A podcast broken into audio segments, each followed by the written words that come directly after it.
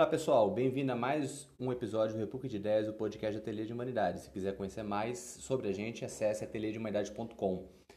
Nesse episódio de hoje, nós disponibilizamos a palestra dada por André Manelli na UERJ, no Congresso Interdisciplinar Reestruturalismos, com o tema Estruturalismo, um movimento inacabado.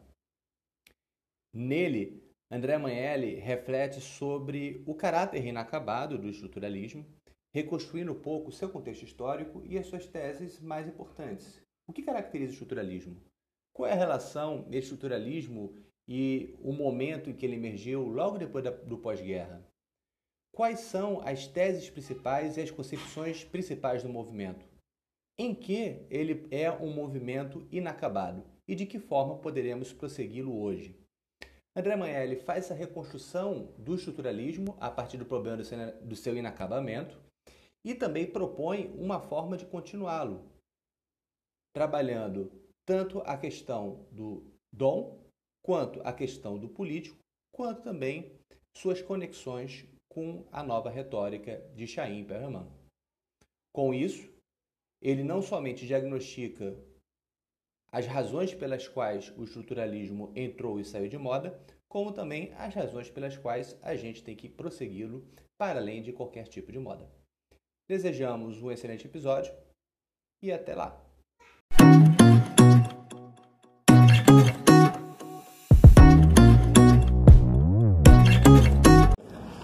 Olá pessoal, boa tarde. Bem?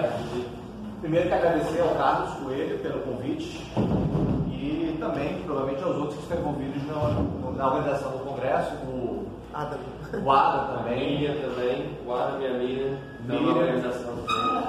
Bem, é, o tema de hoje, o tema que eu propus falar foi estruturalismo de movimento inacabado e não acabado. Quer dar mais zoom, não? Oi? Quer mais dar um zoom, zoom não? Tá, tá muito, tá muito longe? Tá meio longe, é. Se quiser botar mais para perto, para longe. Estruturalismo movimento inacabado. É, eu vou me propor, então, a falar do seguinte. É, primeiro, um contexto geral, contemporâneo, do estado do pensamento crítico contemporâneo.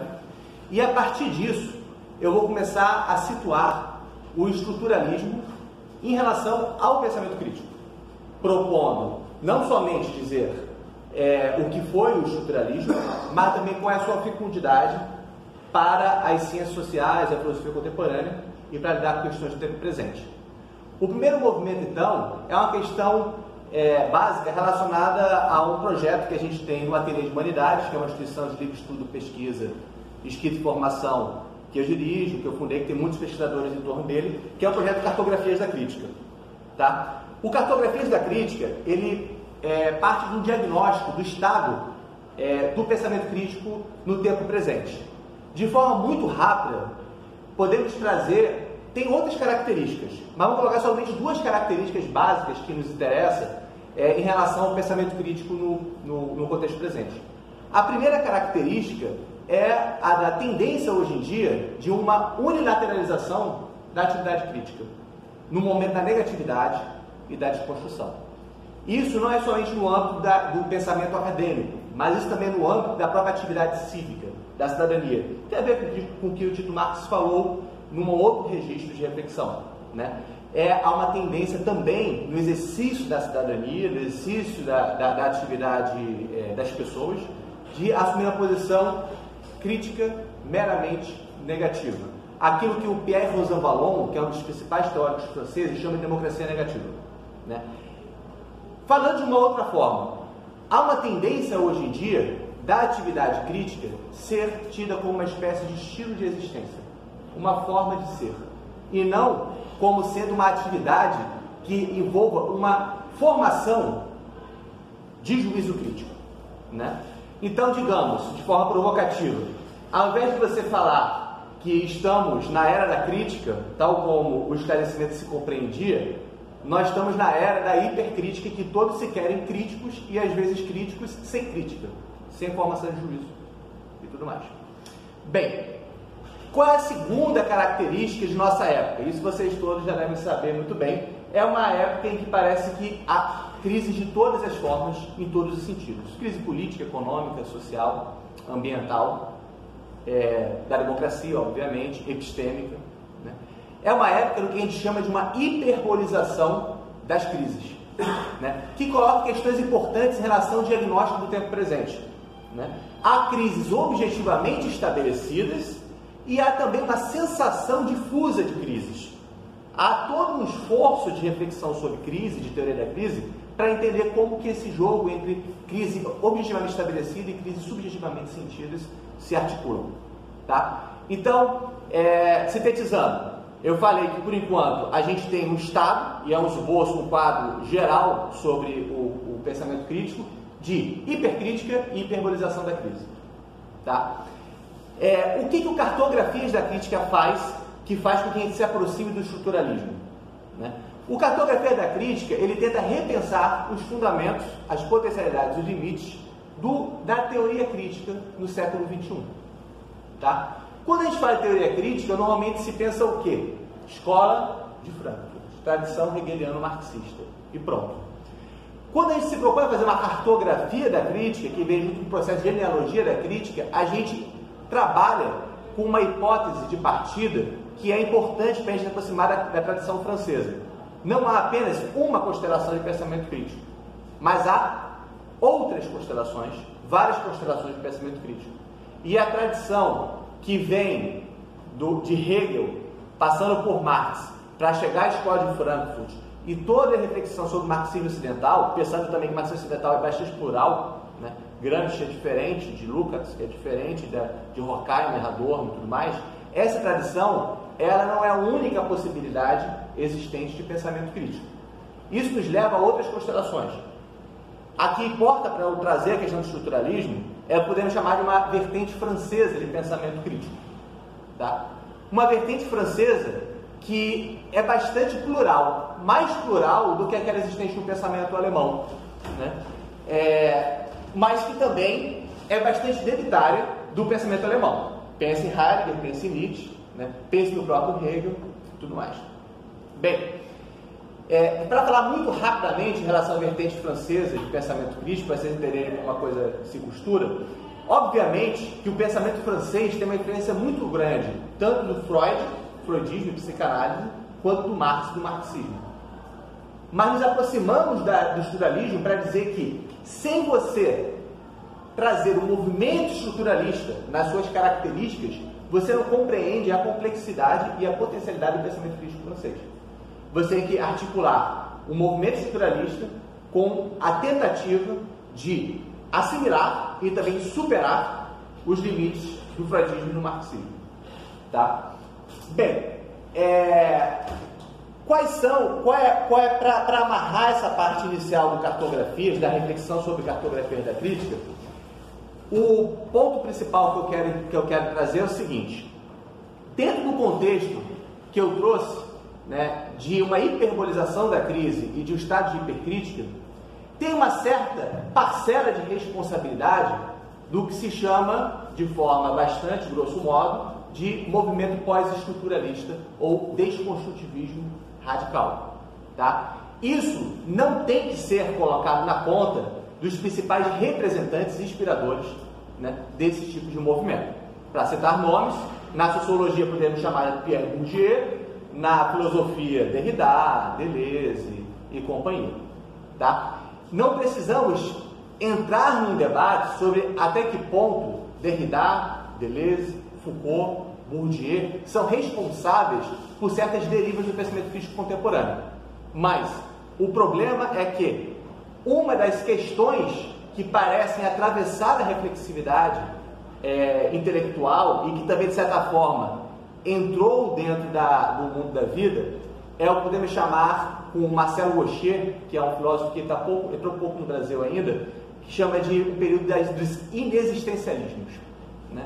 As coisas não existem. E há coisas que não existem demais, como disse Vieira de Castro. Não precisa dizer que mais uma coisa não exista.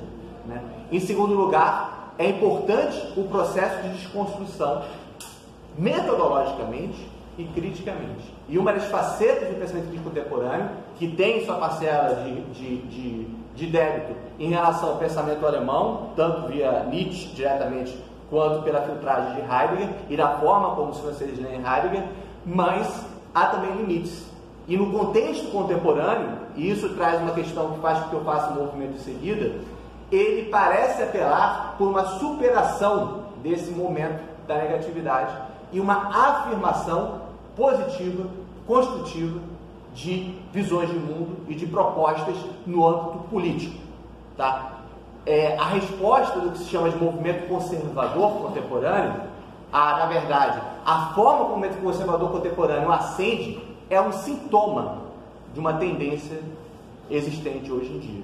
E aquilo que a gente vê como populismos, que no Brasil e na América Latina hoje em dia se descobriu que há sim populismos de direita, não apenas populismo de esquerda, eles expressam esse apelo a uma superação de um momento de desconstrução que não se fez somente no âmbito do pensamento. Desde 80 em diante, a desconstrução está estabelecida no âmbito da institucionalidade, no âmbito da cidadania, no âmbito da democracia. Né? Não é uma questão apenas de debate discursivo ou teórico, é uma efetividade prática dada no âmbito da, das instituições, do Estado e tudo mais. Bem, para chegar no segundo momento, que é trazer o estruturalismo como sendo um movimento pertinente para esse esforço de reflexão e de diagnóstico presente. A pergunta é: serão o estruturalismo e o pós-estruturalismo fontes originais de teoria crítica? É uma questão básica do, do cartografia da crítica. Em segundo lugar, quais são as contribuições para o pensamento crítico e para a crítica contemporânea? Eu não vou entrar aqui no pós-estruturalismo. Por duas razões. Primeiro, que não é o interesse imediato da minha agenda de pesquisa no momento. Segundo, porque eu acho que o Congresso já tratou bastante da, do pós-estruturalismo. Eu vou seguir para outros caminhos. Tá? E eu vou meter aqui a importância do movimento estruturalista. Duas propostas básicas de partida para a gente começar a falar sobre estruturalismo. Tá? A primeira é trazer o mesmo livrinho do Piaget, que foi, foi apresentado é, anteriormente, que é sobre o estruturalismo, onde Piaget fala o seguinte: o estruturalismo está em moda, em 68. É uma infelicidade para ele e para nós. Porque se trata de um movimento fecundo, que não deveria ser esvaziado seu conteúdo por abusos de qualquer tipo. Então, isso é importante para a gente já saber fazer a distância adequada da do que se entendeu o movimento estruturalista, enquanto movimento de moda e também que se ideologizou, para o que foi o estruturalismo enquanto movimento fecundo. Tá? E que é fecundo ainda hoje. Segunda citação eu trago é a do Marcelo Gaucher, que tem uma relação tensa com o estruturalismo, vou falar mais sobre ele é, posteriormente, onde ele fala o seguinte: existe um espírito estruturalista que reflete uma experiência duradoura e que se confunde para mim com a experiência do século. Bom, então, dois pontos importantes que eu já demarquei aqui. Estruturalismo não se confunde com a moda estruturalista e com a ideologização estruturalista da década de 60 e 70. Né? Principalmente pela sua mediatização, que não se confunde com a fecundidade das obras daqueles que representaram o movimento estruturalista, Lacan, é, obviamente Levi-Strauss, Foucault na sua fase da, da, da, é, da arqueologia e tudo mais, e poderíamos ampliar Derrida na sua relação densa com o estruturalismo, o Deleuze. Né? Deleuze tem um texto extraordinário sobre o que é estruturalismo, as melhores definições de estruturalismo que, ele, que, que, que existentes foi naquele textinho que está lá no, no livrinho do François Chatelet é, de História da Filosofia. Bem, e o segundo ponto é, que eu falei, o estruturalismo ele é uma experiência, não só de pensamento, mas de sensibilidade, que se confunde com a experiência do século. Vamos ficar com esse ponto. Qual é a experiência do século que o Gaucher está trazendo? Qual é a importância do movimento estruturalista nesse sentido positivo? Para isso, a gente tem que situar um pouquinho o que foi o movimento estruturalista na, sua, na saída do pós-guerra. Né? É, e na sua, nas suas tensões, nos conflitos que todo mundo que, que passou por estruturalismo sabe, entre o estruturalismo e as abordagens fenomenológicas e, basicamente, dentro do contexto francês, o embate primeiro entre Lévi-Strauss e Sartre. Né? Eu não vou entrar no debate entre estruturalismo e as outras vertentes, eu acho que parte do problema da má interpretação da faculdade de estruturalismo é porque se deixou levar pelas polêmicas da época. Tá? É, o que importa é, no pós-guerra, houve algumas mudanças no contexto da ambiência europeia, do debate é, é, filosófico e cultural europeu, que tem algumas características que são pertinentes até hoje. Primeiro, houve uma ascensão de uma consciência etnológica bastante significativa dentro do, dentro do ambiente europeu, né? é, que, que é muito fruto do processo de descolonização né, que ocorreu é, no imediato pós-guerra e que coloca a questão da alteridade como sendo o cerne de um pensamento crítico possível. Isso já é uma outra forma de construir uma reflexão crítica que é diferente daquela que existe que, na linha direta do idealismo alemão. Tá?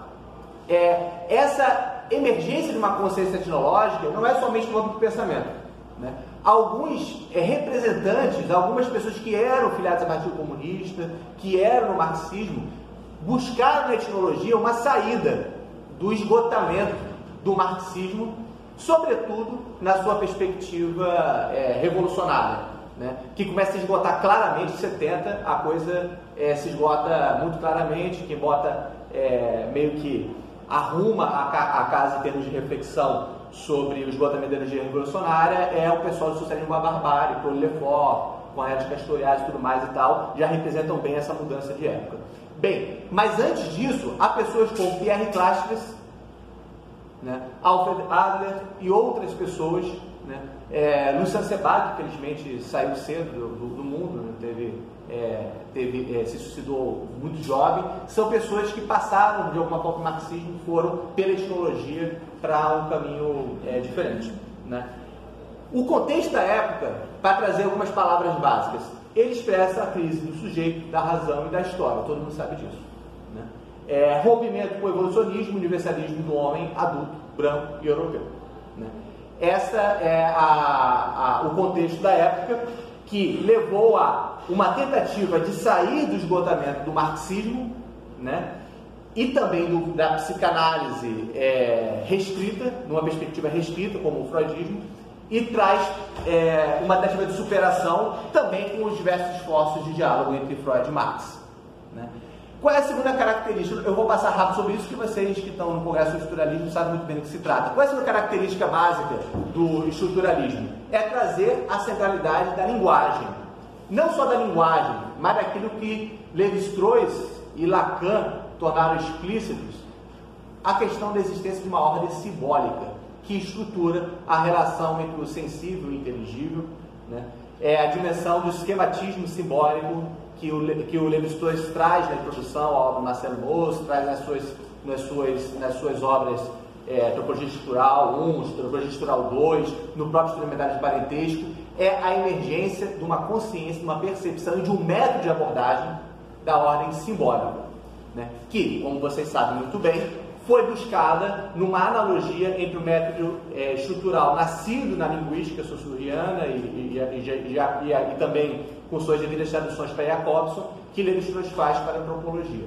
A partir disso surge todo um movimento fecundo de interface entre a antropologia, a linguística e a filosofia. Daí, pá, abre um campo de promessa muito grande do estruturalismo. Né? Então, é trazer a centralidade da linguagem, do simbólico, a partir de analogias, sobretudo com a Levi-Strauss, com a linguística estrutural. Bem, é, qual é a importância da etnologia? E mais uma vez eu trago a citação do Marcelo Gaucher, que ele, ele, todas são citações do, do livro chamado Condições Torrique, que é um livro de entrevistas onde ele traz o contexto da geração dele. Ele fala o seguinte: o século XX produziu de mais original em matéria da representação da história. O que foi que produziu? A etnologia. A etnologia é aquilo que produziu de mais original em matéria de interpretação da história do século XX. E o estruturalismo é filho disso. Bem, esse é o contexto intelectual. Né? Vamos trazer então um pouco das características do estruturalismo. Também vou passar rápido, mas importante é trazer é, a questão contemporânea. O que, que é o estruturalismo no sentido largo do termo, sem entrar nas discussões sobre as especificidades disciplinares? Ou as diferenças e conflitos de abordagens entre os, os autores. Né? Primeira coisa é, estruturalismo é uma forma de pensamento relacional, por isso a monstruosidade. É relacional e nisso ele se ele, ele, ele desconstrói ou ele rompe com as tendências existentes no mundo moderno, na tradição metafísica ocidental, de um pensamento substancialista. Esse pensamento relacional é também um pensamento da diferença. Acabei de falar, a relação com a alteridade é central para toda a reflexão estruturalista nas suas diversas vertentes, inclusive de um Foucault no Palavras das Coisas, quando começa lá no prefácio dele falando sobre é, China. Né? É, essa reflexão estrutural, ela sempre se faz colocando a anterioridade da relação entre os termos do que os próprios termos. Mais uma vez já se falou sobre isso aqui. Né? Onde o esforço de totalização significante, ou de pensar o conjunto significante, para não pensar apenas na, na categoria totalidade, que é sempre problemática, né? é, ele é um esforço que deve ser feito metodologicamente. Com isso, o estruturalismo ele trouxe, sobretudo na pena de Levi-Strauss, um rompimento com uma forma de pensamento que existia na antropologia e também na linguística, que era é, é, de um método empirista que acabava, acabava caindo numa espécie de atomismo. Né? O pensamento estruturalista, quando ele traz a centralidade, a totalidade relacional como anterior, ele traz, em termos metodológicos, a importância de construir um sistema para que se possa bem aprender aquilo que aparece. Um sistema, uma estrutura ou um modelo. Os termos são vários. Né? É isso que Soci está fazendo ao fundar aquela discussão toda sobre a relação entre língua e fala. Né? É isso que é, o Levi-Strauss está fazendo ao é, criticar o evolucionismo etnológico, mas também ao criticar a concepção estrutural da escola inglesa. Existia um conceito de estrutura social inglesa que era a partir de uma posição, uma posição empirista. Ele está dizendo: não, não, não, não, não. O modelo, a estrutura é, simbólica não se confunde com as estruturas aparentes na realidade. Né? E isso também vai ser feito por outras pessoas, como por exemplo Lacan e Bourdieu. Né? Bem, esse, essa inovação no, do pensamento, mais uma vez sintetizando, pensamento relacional e o movimento de totalização das relações, ele está vinculado a um projeto que era extremamente fecundo, de uma pretensão de teoria extremamente fecunda, que parece que deu uma, uma esvaziada e parece ser um apelo de hoje em dia, que é o projeto uma ciência do homem, para falar como Levi-Strauss. Né? Levi-Strauss nisso tem um papel fundamental para construir a, a posteridade do pensamento estruturalista e pós-estruturalista. Porque ao mesmo tempo que ele fala que é necessário construir um projeto uma ciência do homem unificada, em que não somente se reunifique e se reintegre o homem na natureza e a natureza na vida, ou melhor, o homem na vida, a vida na natureza, isso que ele fala na conclusão do pensamento selvagem, no debate dele com Sartre, né, ele fala, temos que reconstruir a ciência do homem, reintegrando o homem à natureza, isso não é nada mais do que retomar, é, em outros termos, a discussão, a, a, forma como ele, como ele lê é, Marx, Freud e geologia, né, que são as, as principais é, influências dele. Né? Mas ele também fala sobre desconstruir o homem, dissolver o homem e tudo mais. Então, para aqueles que só escutam Levi-Strauss e não se debruçam na obra dele, é estranho você ver o estruturamento ao mesmo tempo vai levar os discursos sobre morte do homem e fundação de uma ciência do homem. Quando você vai de meandro, você entende que essas duas coisas podem ser afirmadas. Porque o que está se fazendo é uma afirmação da restrição de uma certa compreensão humanista do homem. Né? Mas abre caminho para o humanismo alargado, né? que é a questão que o, que o, que o Levi-Strauss traz. Né? Esse projeto de uma ciência unificada do homem, da linguagem, do inconsciente da história, era a grande promessa do estruturalismo. Né? E ele acabou se esfacelando a partir de 68, muito pelo esgotamento daquilo que estava sendo feito, os exageros é, da época, né? e também porque nas diversas disciplinas surgiram outras, outras perspectivas. Né? Bourdieu meio que desenvolveu isso, as últimas consequências na sociologia, tentando superar os limites de Levi-Strauss né? e de todo o debate culturalista da época. Mas, por exemplo, na antropologia surgiu uma antropologia interpretativa, valoriza muito o saber local, a cultura, um método compreensivo, que é, rompe com o estruturalismo e que relega ele para um escanteio. Né? Só vinha ressurgir o estruturalismo mais recentemente. Né? Muito fruto de escolar na França, muito fruto do pessoal do Museu Nacional aqui, que diz assim, calma, esse Levi-Strauss aqui, o que fizeram com o Levi-Strauss é sacanagem. Porque ele, o que fala que o Levi-Strauss fazia não é o que o Levi-Strauss fazia. Então retoma o Levi-Strauss muito mais interessante para algum deles convergir como fundador do pós-estruturalismo. Não concordo com essa provocação, mas é, é interessante para a gente entrar na discussão. Qual é o terceiro elemento é, que, que, traz como característica o estruturalismo? Meio que já disse, só para sedimentar. O projeto estruturalista de integração interdisciplinar é um projeto que, onde tenta se fazer uma ponte entre o indivíduo e a sociedade a partir da ordem do simbólico. A sutura do simbólico ela é fundamental. Né? É isso que está não só no Levi-Strauss, mas também está na forma como Merleau-Ponty leu Levi-Strauss. Né? Como Merleau-Ponty apontou de Mozart a Levi-Strauss, isso aqui é promessa do estruturalismo. E ele não via na época, nesse artigo, que é um artigo é, fundamental para mostrar que estruturalismo e cronologia têm diálogos muito, muito promissores, ele, é, ele considerava que, que era fecundo e que, e, que permitia romper um pensamento do sobrevoo. Né? E é isso, e é, era com isso que se confundia o humanismo né? é, clássico. Um pensamento de sobrevoo. Um pensamento que era pressupunha uma subjetividade que pudesse se colocar no sobrevoo sem aprender como que as estruturas emergem na imanência da realidade, da interioridade das relações. É, qual é a última característica do estruturalismo que também é importante da gente situar para sair um pouco da discussão ideologizante? Estruturalismo não é sincronia contra diacronia, história contra estrutura, né? É, explicação contra compreensão, necessidade contra contingência, estrutura contra acontecimento. Não. A fecundidade do estruturalismo, e mais uma vez, a obra Levi-Strauss expressa isso muito bem, é conseguir pensar as tensões estruturantes dessas dualidades. Né? Só que, como ensinou Soci no curso de Linguística Geral, se você não começa com a apreensão da dimensão da sincronia, você vai cair numa má apreensão da diacronia. Por isso que é necessário que você tenha a perspectiva do sistema como aquele que permite construir uma nova inteligibilidade da realidade. Ou senão você vai cair no atomismo, você vai cair em explicações é, das mais das mais simplistas e mesmo obtusas da, da, da, do, dos fatos. Né? É a questão que o, que o Saussure traz no seu debate com a fonética e trazendo os princípios da fonologia que Jacobson vai, vai levar as últimas consequências e, e o, os russos. Né?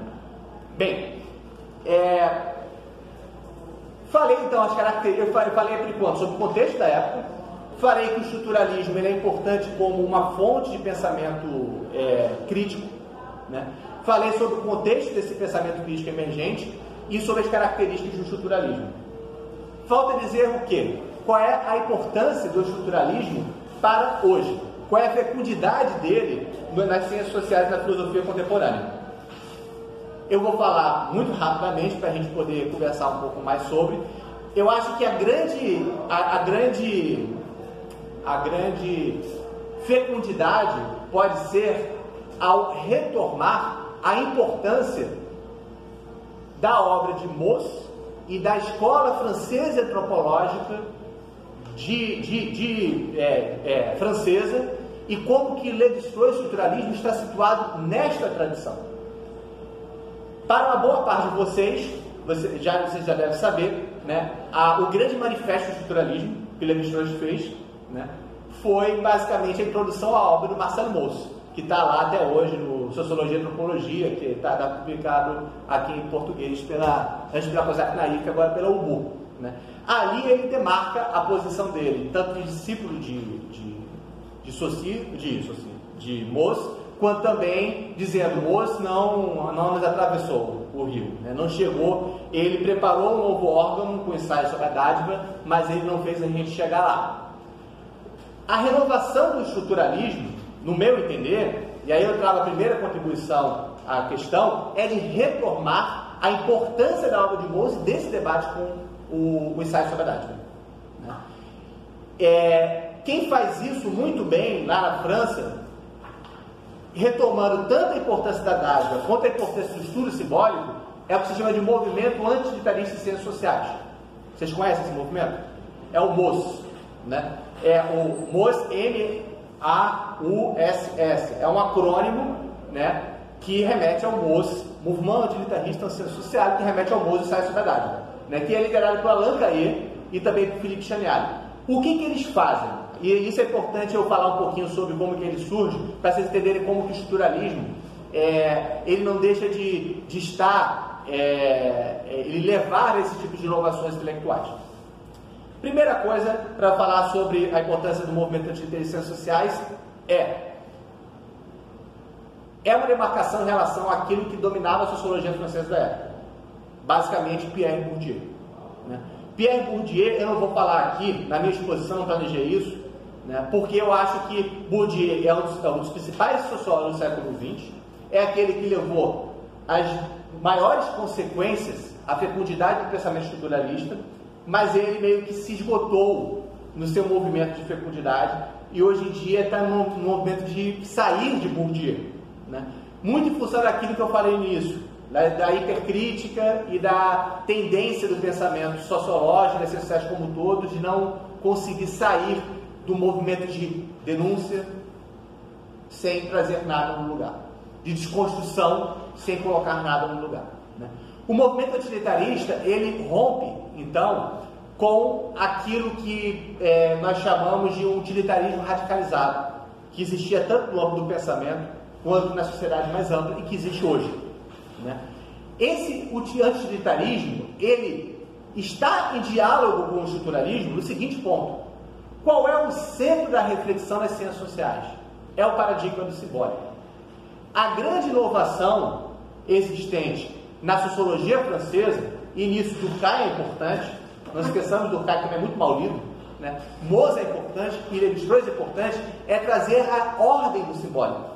É aquilo que Camille Tarot chama de invenção do simbólico, né? como sendo aquilo que permite articular as ciências sociais. Aquilo que permite o esforço de síntese da sociologia e da antropologia com a ciência das ciências, não no sentido é, imperialista, mas no sentido de operadora de síntese que traz uma reflexão sobre o humano. Né? Só que o paradigma do simbólico precisa também, e isso é sair um pouco de, de, de Levi-Strauss, de um paradigma da dádiva que não seja reducionista. Na leitura que Levi-Strauss faz da dádiva, como que a dádiva é interpretada? Como um princípio de reciprocidade. Como identificada a questão linguística do significante flutuante. É um golpe de gênio de Levi-Strauss. Né? A dádiva permite pensar muito bem as trocas de parentesco, mas se torna muito abstrata. Retomar a dádiva do ponto de vista fenomenológico, em conexão com a fecundidade da abordagem estruturalista, é um movimento que o pessoal do antiestruturalismo faz. Não dá para reduzir o dar, o receber e o retribuir a uma, a, uma, a uma estrutura simbólica abstrata. Porque os momentos do dar, o receber e o retribuir, fenomenologicamente, são importantes. Tá? E eles trazem uma fecundidade paradigmática fundamental. Então, só para só é, sintetizar essa primeira contribuição do inacabamento do estruturalismo é romper com as tendências de redução do estruturalismo a algo como antagônico à abordagem fenomenológica e a algo que poderia já ter resolvido a questão posta por Marcelo Russo sobre o enigma do dom. Vamos falar de uma forma provocadora, tá? E o movimento utilitarista ele permite então prosseguir os avanços que foram ocorridos desde, os, desde a, a posição estruturalista para trazer o paradigma simbólico da dádiva. Tá? Esta questão, no final das contas, coloca no centro a, a, a discussão da semiologia e também o paradigma da tradução. Depois a gente fala mais lá para frente. Qual é a segunda perspectiva que é relevante, no nosso entender, para a continuidade da reflexão do, do movimento estruturalista? É um diálogo, por incrível que pareça, com a retórica. Né? É, essa magia de pesquisa, que também é, é, eu, eu, eu, eu, toco dentro do ateliê, a primeira, a primeira de também é feita no ateliê de humanidades, né? mas a segunda, sobre a retórica, ela me parece fundamental no diálogo com a obra de Levi-Strauss. Quem é, de que retórica eu estou falando? Eu estou falando de Chaim Perraman, o fundador da nova retórica. Tá? Se a gente se debruça sobre a obra de Chaim Perraman, você é óbvio que não houve diálogo entre ele e Levi-Strauss, diretamente, mas houve com Lacan. Tá? É óbvio que há ali um forte uso de um método que podemos dizer estrutural, que é a dimensão do logos da retórica. Tá? Mas qual é a importância de um diálogo com a retórica no nosso entender? É porque a abordagem meramente semiológica não é suficiente. A retórica, ela traz uma dimensão de uma espécie de esquema generativo, estrutural generativo, que é triádico. existe dimensão do logos. Estou falando da linguagem aristotélica do, do, da nova da, da, da, clássica, né? Logos, ethos e pathos. É a tríade retórica. E você não tem como fazer um estudo adequado da linguagem, uma integração adequada das ciências humanas a partir do paradigma linguístico, se você reduz a linguagem apenas a estruturas formais ou apenas a dimensão do logos. Com a retórica, você traz a relacionalidade interativa e a pragmática, né? ao mesmo tempo que não dispensa uma análise das estruturas formais, que é muito bem feita por Chaim Perelman no Tratado da Argumentação. Tá? Então, é, eu não sei quais são os diálogos possíveis que a gente poderia fazer com a palestra anterior, mas tem diálogos possíveis, né?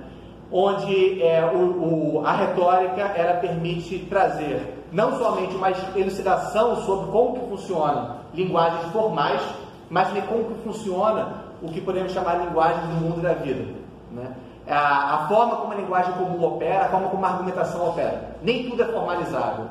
E se você abre, abre tira do seu escopo, da sua, da sua, seu campo de visão, uma, uma, a, o quanto que questões relacionadas à razoabilidade e aos valores, como sendo, se elas não são submetidas a argumentos meramente formais, elas não têm sentido, isso você tira quase tudo do âmbito da razão humana do âmbito da racionalidade. Né? Falando de uma outra forma, trazendo Perman, a lógica da argumentação não se reduz à lógica da demonstração. Quase nada no âmbito do conhecimento humano é totalmente formalizado em estruturas. Uma ilusão do estruturalismo seria pensar que, reduzindo as estruturas formais, você aprenderia como funcionaria a linguagem e a comunicação no âmbito da vida cotidiana e no tecido de relações. Não. Com a retórica, você traz essa dimensão de como que quase tudo humano é do âmbito que o Perman chama de império retórico. Né? não é, não é demonstrado e não é puramente formalizado. É o âmbito da, da, retórica, e a retórica, ele retoma toda a tradição retórica do, do, do aristotélica e toda, sobretudo Aristóteles, reescreve Aristóteles secamente, o Perelman. Né? E eu vejo fecundidade muito grande no diálogo dele com, com o Levi-Strauss. Tem um artigo do autor que eu não lembro o nome, e eu esqueci de consultar, é, numa, num texto de homenagem, Catatal, sobre tratar da argumentação, um, mais, mais ou menos na década de 70, que fala sobre as proximidades que existem do, da retórica com o pensamento selvagem que Levi-Strauss. Né? E também sabemos que Lacan ele muito com retórica também.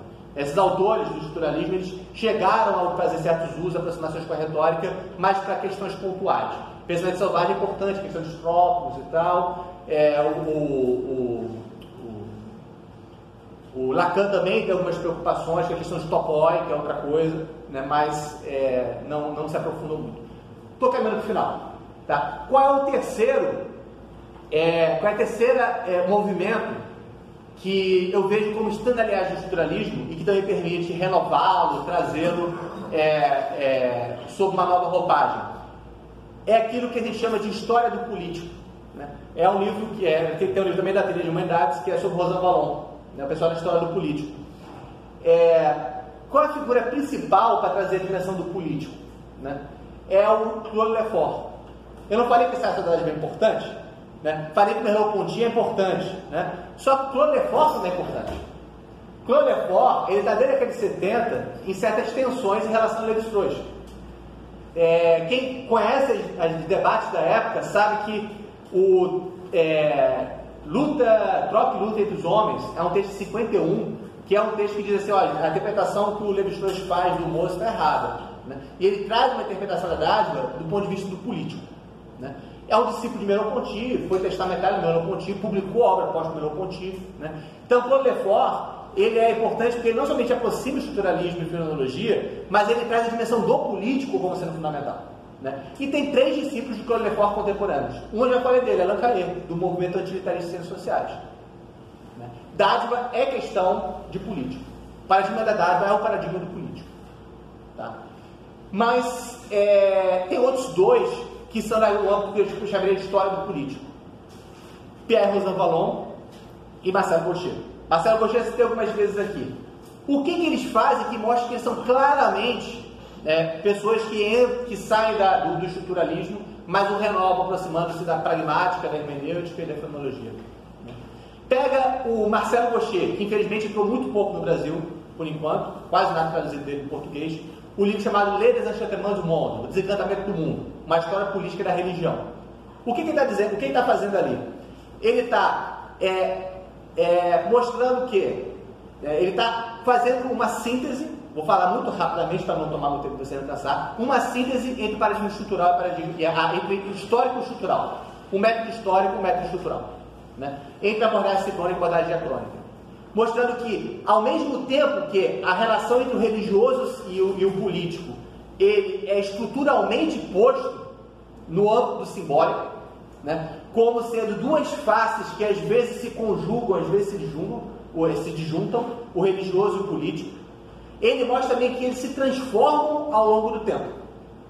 E ele vai fazer uma história da religião, desde as sociedades selvagens, passando pela era axial, passando pela, pela, do, do monoteísmo judaico, as, as reversões existentes do cristianismo, até chegar à Revolução Democrática fazendo uma análise como as estruturas se transformam ao longo da história, combinando sincronia e diacronia, fazendo uma análise do simbólico, não em geral, mas na sua dualidade.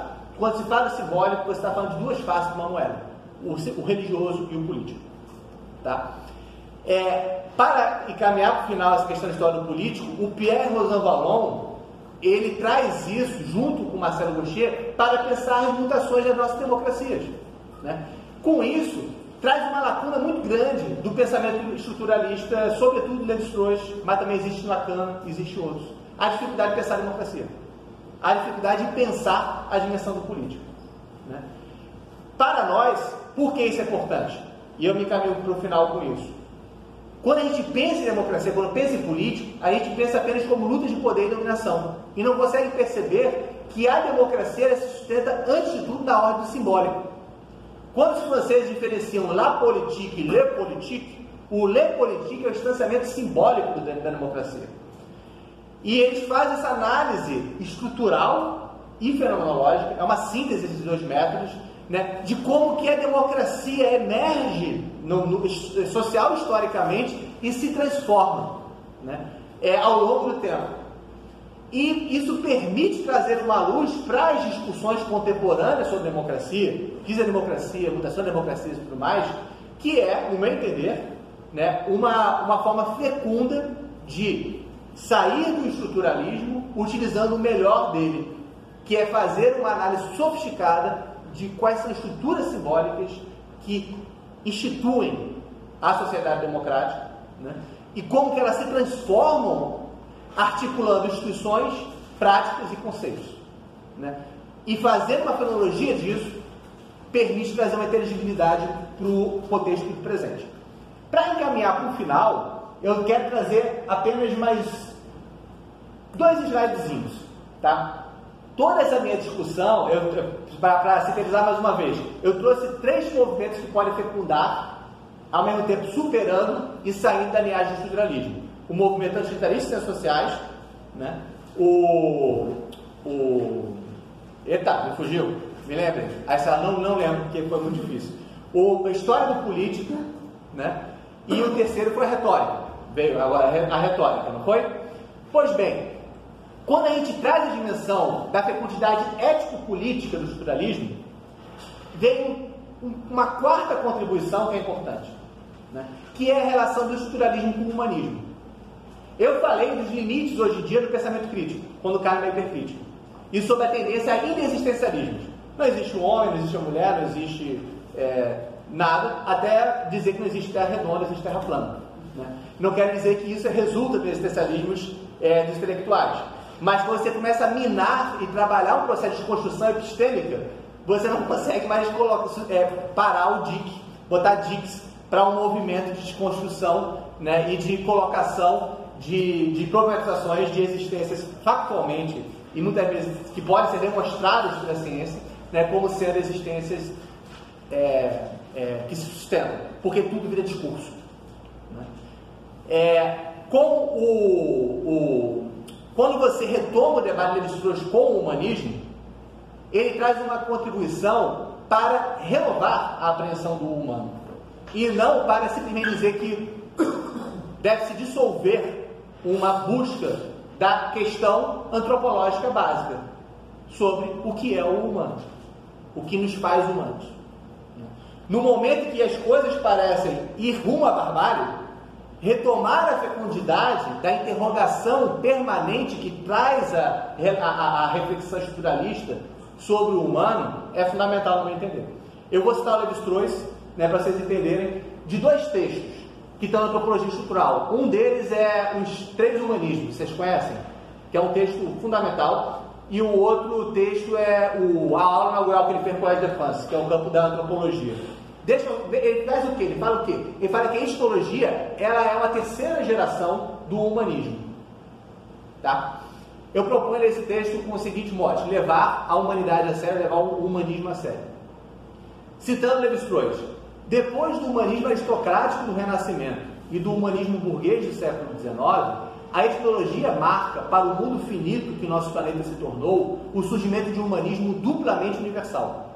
A etnologia, que busca sua inspiração nas sociedades mais humildes e desprezadas, proclama que nada do que é humano pode ser estranho ao homem, e assim funda o humanismo democrático, que se opõe aos que o precederam, criados para privilegiados a partir de civilizações privilegiadas, e por mobilizar métodos e técnicas emprestados de todas as ciências para fazê-lo servir ao conhecimento do homem, ele, ele, esse humanismo da etnologia, convoca a reconciliação entre o homem e a natureza, no humanismo generalizado. Segunda citação. Nossa ciência atingiu a maturidade no dia em que o homem ocidental começou a entender que jamais entenderia a si mesmo é, enquanto na face da Terra uma raça ou um só povo sequer continuasse sendo tratado por ele como objeto. Somente então a antropologia pode se afirmar no que ela é, um esforço renovado e espiando o renascimento, renovando e espiando o renascimento, de estender o humanismo à medida da humanidade. É um humanismo que se faz pela diferença. É um humanismo que se faz pela apreensão é, da importância que se tem da relação com a alteridade para que se abra o humanismo. Como diz, como diz Patrícia Maniglier, que é um dos principais intérpretes do, do orientador do Carlos, né? é, é um humanismo terminável. Né? Mas é um humanismo terminável não porque não importa, importa. A interrogação sobre o humano deve se sustentar, porque é ela que dá base normativa também para a apreensão política da realidade. É, feita essa citação, eu termino a exposição dando sentido então de por que, que o nome é o estruturalismo um movimento inacabado. Por que ele é inacabado? Né? Inacabado porque a ideologização do debate e as grandes comoções impediram o desenvolvimento das promessas das potencialidades do estruturalismo. Inacabado porque a problemática estruturalista não tem como se fechar, nem em disciplinas, nem em respostas acabadas. Inacabado porque, desde então, quase todos os movimentos intelectuais franceses e mundiais se estabeleceram em relação a eles. Inacabado porque tem o horizonte de ciências do homem e desse humanismo interminável por sempre reconstruir. E por fim, inacabado porque, em face à fragmentação em curso hoje, né, ele ambiciona a unidade humana, uma ciência do homem, né, através da diferença, apreendendo a unidade humana na sua pluralidade, que é o grande projeto de Levi-Strauss. Né, e uma ética universal que se constitui pela relação com a alteridade e pela consciência do caráter relacional do humano, no pensamento e no âmbito da política. Com isso, eu acho que ele não somente é um movimento inacabado, como também é um movimento para se continuar a fecundar as ciências sociais, a filosofia, o pensamento contemporâneo e a política. Com isso, a gente eu acho que fecha bem.